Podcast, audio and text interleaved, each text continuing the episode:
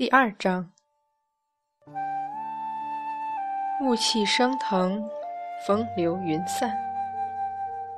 一声轻轻的叹息回响在山峦之间。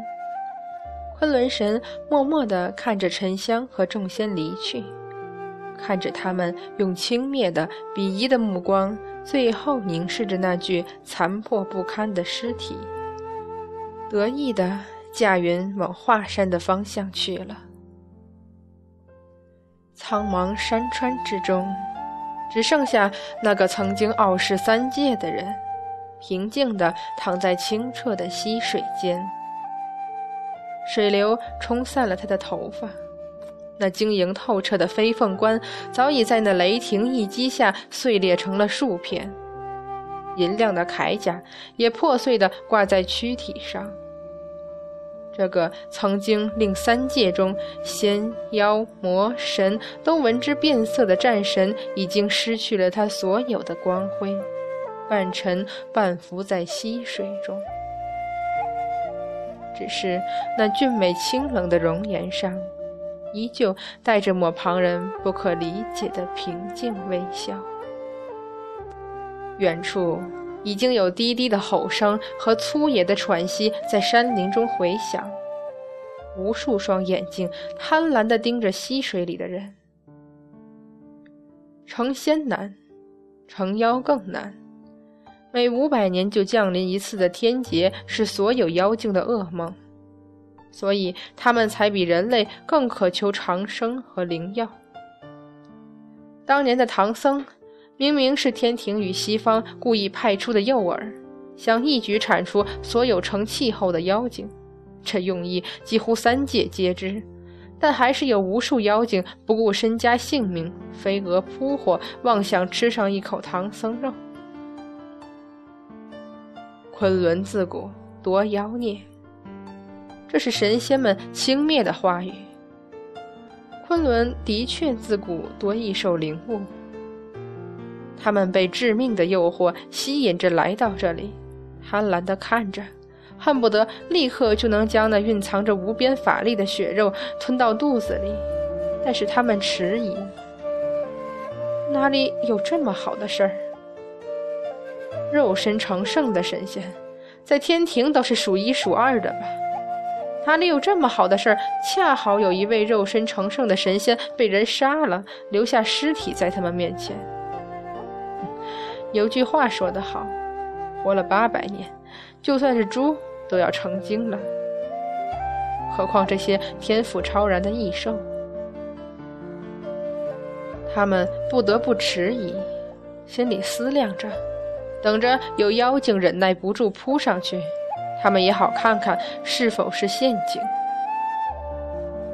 昆仑神急了，可怜他没有躯体，无法现身阻止。何况他也不忍心杀戮这些可怜的妖精。比较起来，倒是天庭那些吃人不吐骨头的老家伙比较讨厌。小天犬，你这条该死的狗，你居然在这种关键时候还不回来！然后他又忍不住指着杨戬的尸体骂起来：“你这个混账小子！”不是向来自诩万事万物都在你的掌控之中的吗？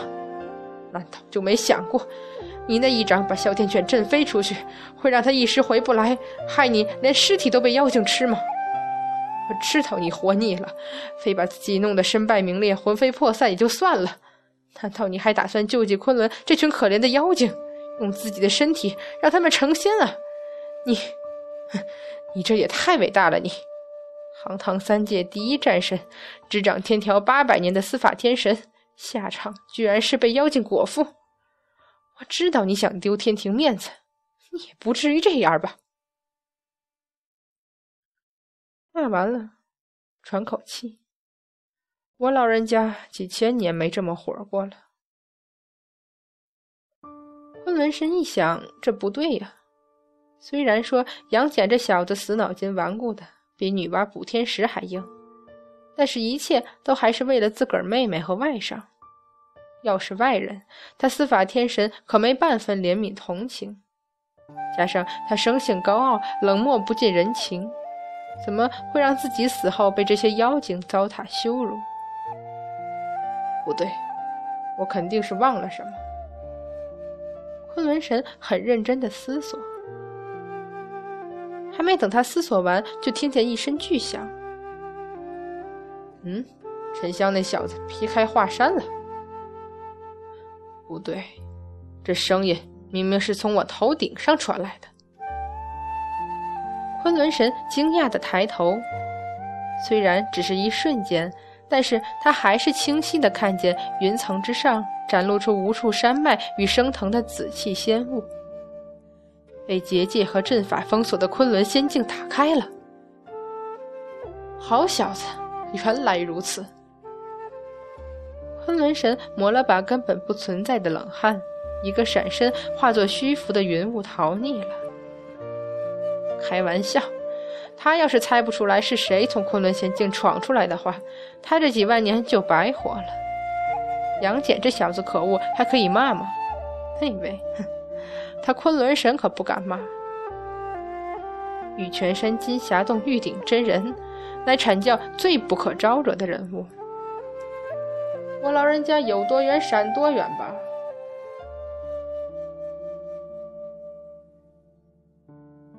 主主人，主人！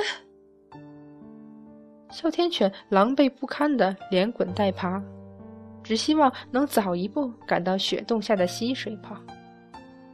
沉香，沉香，你不能杀主人啊！主人这么做都是为了你，都是为了三小姐呀！不要杀我的主人！不要杀我的主人啊！突然，一股撕裂般的痛楚从元神里传来，哮天犬僵住了。他那双细小的眼睛绝望的、恐惧的凝视着高高的山峰，在那里，一道恢宏的金光刚刚划过。主人！尖锐的悲鸣在昆仑山里激起恐怖的回音，然后沉寂下去。所以他没有看见昆仑仙境的开启，也不可能看见。他倒在了地上，身躯慢慢收缩，化作了那条黑犬。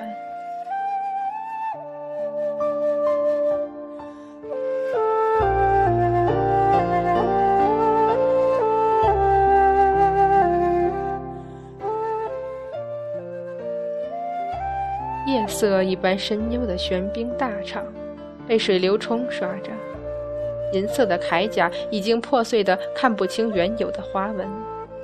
三翼飞凤冠碎成几块，沉入清澈的溪流里。水流从他的脸上漫过去，微微卷曲的长发散下来，遮住了半边脸，却没有遮住那么平静的微笑。他停在半空中，握剑的手慢慢放松下来。整整两千多年没有见过，即使那身铠甲已经破碎，仍然不妨碍他想象出杨戬身披玄冰大氅，着银甲，擎三尖两刃刀，屹立于云端之上的傲然身姿，执掌天条的司法天神。他从来没有亲眼见过，也不知道司法天神在天庭中占据怎样的地位。但是那种骄傲的冷漠，依旧在杨戬的眉间眼角流露出来，神情中没有不甘，也没有怨恨，就是那平静的微笑，让愤怒之中的玉鼎真人慢慢冷静下来。光辉万丈的斩仙剑重新收入元神中。玉鼎真人以一种极不正常的安静目光注视着杨戬身躯上的伤口，自肩而下的狰狞痕迹已经被水冲得发白，那不仅仅撕裂了躯体，也撕裂了元神。除了这致命的伤口外，肩后、手肘处、手腕儿，到处是伤痕，青紫的、迸裂开的、折断的。甚至有被火焰炙烧的，一、二、三，默默的数了一遍，得出的结果是十。玉鼎真人的目光越来越冷，最后他的目光停在杨戬右手上，手指和腕骨不正常的扭曲着，淤痕泛着淡淡的金色，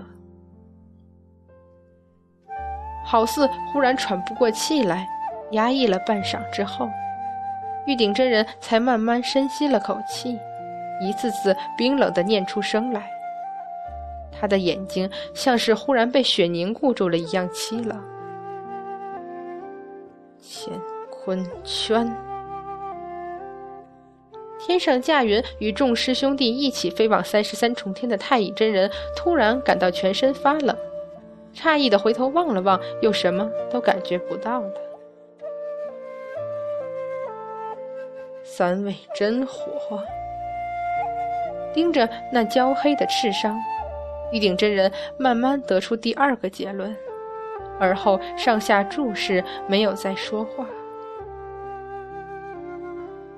沉默很久之后，玉鼎真人缓慢地伸出手去，冰冷。不知道是有雪化的溪水太冷，还是那具身体太冷。他没有说话，也没有流泪。只是默默地将杨戬从溪水里抱起来，抬头望去，天空清澈的仿佛刚刚被雪洗过，连漂浮的流云都散落了。巍峨的昆仑山，八百里起伏，一个身披渔裳、飘然若仙的身影抱着另一个人，安静地走在山岭之间。灵兽与妖精震慑着伏于地上。喉间犹自发出不甘的吼叫与恐惧的颤抖。猛一回首，远方天空震颤，华山被劈开了。